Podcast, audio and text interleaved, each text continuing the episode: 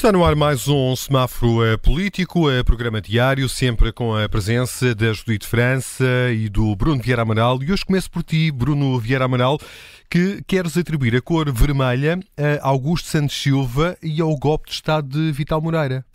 Sim, nós já percebemos que existe uma parte do PS que não quer insistir muito na discussão sobre o processo judicial. Pedro Nuno Santos, no, no discurso da apresentação da candidatura, eh, disse logo que não, não vai andar quatro meses até às eleições a discutir um processo judicial, mas há uma outra parte no interior do PS que já percebemos vai tentar explorar ao máximo esta tese de golpe judicial e, eh, em simultâneo, eh, condicionar, porque acaba por, por, por fazê-lo, a, Justiça. E Augusto Santos Silva, que tem sido um presidente da Assembleia da República um tanto peculiar, uh, digamos, pouco equidistante, uh, sobretudo uh, quando se trata do Chega, naquela contenda que o opõe ao Chega, veio assumir-se na prática como porta-voz dessa facção no interior do PS que vai alimentar a tese do, do, do golpe judicial. E é uma, uma, uma facção no interior do PS que não perdoa ao Ministério Público a independência. Ou seja, louva a independência, a justiça o que é da justiça, a política o que é, o que é da política, também uh, defende a separação de poderes, uh, desde que não sejam investigados políticos do PS.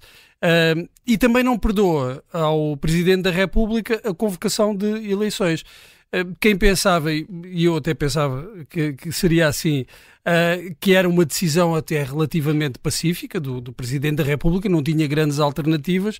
Uh, agora pode tirar o cavalinho da chuva porque há quem uh, defenda que hum, há aqui mais ou menos um conluio entre o Ministério Público, a Procuradoria e o Presidente da República que aproveitou esta deixa do, do Ministério Público para, de imediato, convocar eleições eh, e aceitar a demissão de, de António uh, Costa. Agora, o, que eu estranho mais é que o ponta de lança desta estratégia dentro do, do, do PS uh, seja o Presidente da Assembleia da República, porque normalmente esse papel seria desempenhado por figuras relativamente secundárias, sem grande peso político, uh, não por alguém que tem as responsabilidades políticas de Augusto Santos Silva. E dizem que no outro dia na entrevista, pronto, ele uh, despiu a camisola de Presidente da Assembleia da República para comentar uh, as eleições internas no, no, no, no, PS e também para comentar a questão do processo judicial, mas torna-se muito há, difícil. Há camisolas que não se podem despir. Pois é, é? é quer dizer, fica um bocadinho. É, é muito rápido, é? ficas assim, quase em tronco nu. não consegues mudar de camisola assim tão rapidamente. E, e Augusto Santos Silva é presidente da Assembleia da República. Hum, é verdade que eh, o, Ministério Público, eh, e nós temos, temos falado aqui disso, não está acima da crítica. Mas quando Augusto Santos Silva vem dizer que há uma tendência no Ministério Público para criminalizar a ação política e governativa, eh, isso corresponde a uma interpretação deste caso em apreço. E, na prática, constitui uma pressão sobre o Ministério Público. O que Augusto Santos Silva está a dizer, não foi o único, é que, bem, uh, em nome dos investimentos públicos que é preciso atrair, uh, dos investimentos uh, privados, que é preciso atrair para o país, é, quer dizer, tem de haver aqui uma certa tolerância para a ação do, do, do governo e, do, e dos ministros. Não podem ficar demasiado limitados. Mas isso é uma coisa que, que, os ministros e os políticos, mesmo os autarcas. Desde que isso aconteça dentro dos limites da lei. Ora, é? e se a lei é demasiado pesada, uh, se, é, se há demasiada burocracia, então muda-se a lei. Quer dizer, Augusto uh, Silva teve em tantos governos, não é? Não é? Porque é que, porque é que as leis não são uh, facilitadas? Agora, uh, quando depois se facilita dentro do quadro da lei e escapando ali um bocadinho, isso, isso já não é aceitável. E quando Augusto Santos Silva diz que o processo devia estar concluído uh, até às eleições, está na prática também a pressionar uh, o Ministério Público.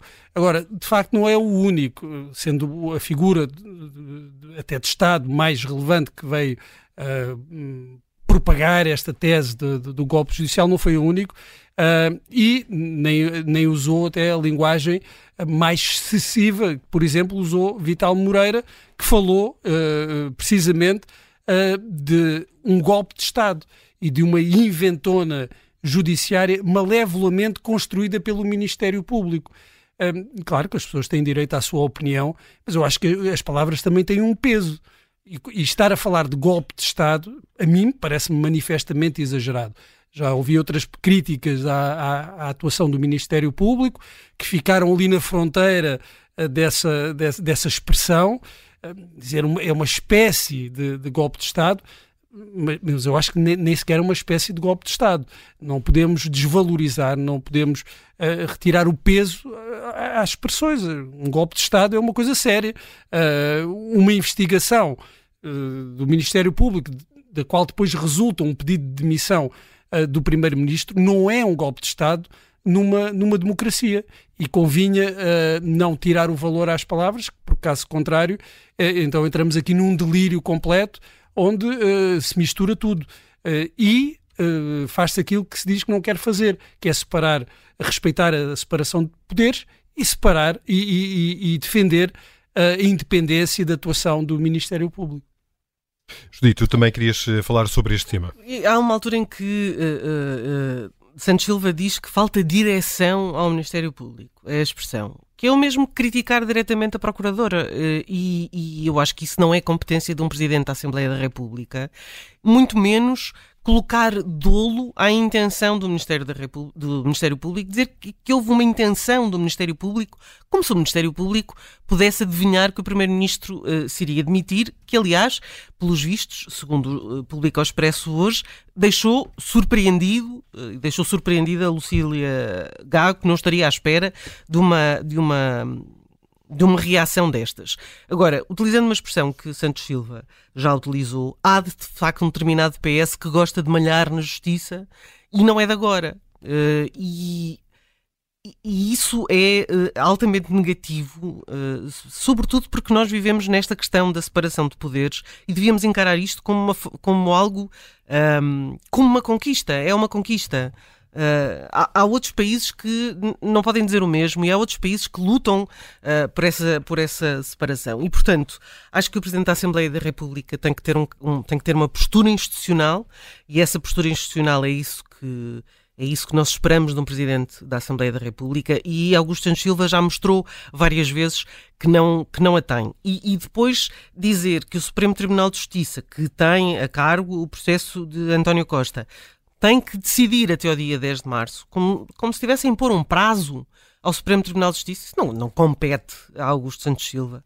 E, portanto, uh, acho que era preciso neste, neste momento algum comedimento e não ficar tudo assim um bocadinho de cabeça perdida. Um, e, enfim, fazendo tábua rasa das investigações do Ministério Público, como se o Ministério Público não estivesse a investigar nada de relevante. E, portanto, acho que uh, nesse caso é preciso ter um, alguma cautela. O vermelho do Bruno Vieira Amaral para Augusto Santos Silva e para Vital Moreira e tu também tens um vermelho para atribuir. Eu tenho um vermelho porque uh, ontem ficamos a saber pelo Presidente da República que afinal a Procuradora-Geral da República foi a Belém a pedido do Primeiro-Ministro. Ou seja, o Primeiro-Ministro pediu ao Presidente da República para chamar a Procuradora-Geral da República. Marcelo disse isso e ainda acrescentou: como o Primeiro-Ministro já disse. Problema. O Primeiro-Ministro nunca disse nada do género, que é um problema aqui.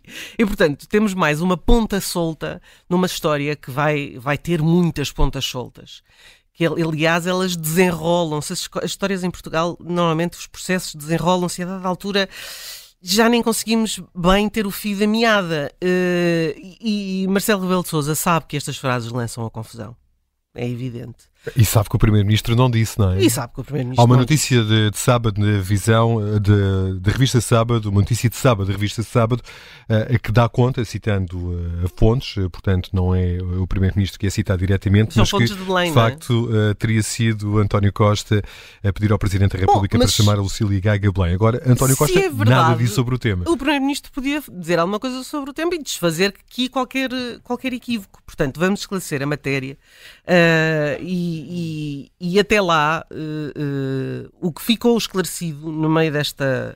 Uh, no meio desta história, há uma coisa que ficou esclarecida, que é quem foi a autoria do famoso parágrafo um, do comunicado da Procuradoria que levanta as tais suspeitas sobre o Primeiro-Ministro e, uh, segundo diz o Expresso, os três procuradores do TCIAP responsáveis pela investigação enviaram à PGR informações relevantes para constarem no comunicado, as habituais, nem não tinha qualquer referência ao facto uh, do Primeiro-Ministro de um processo, de um inquérito, ter sido enviado para o Superior Tribunal de Justiça duas semanas antes.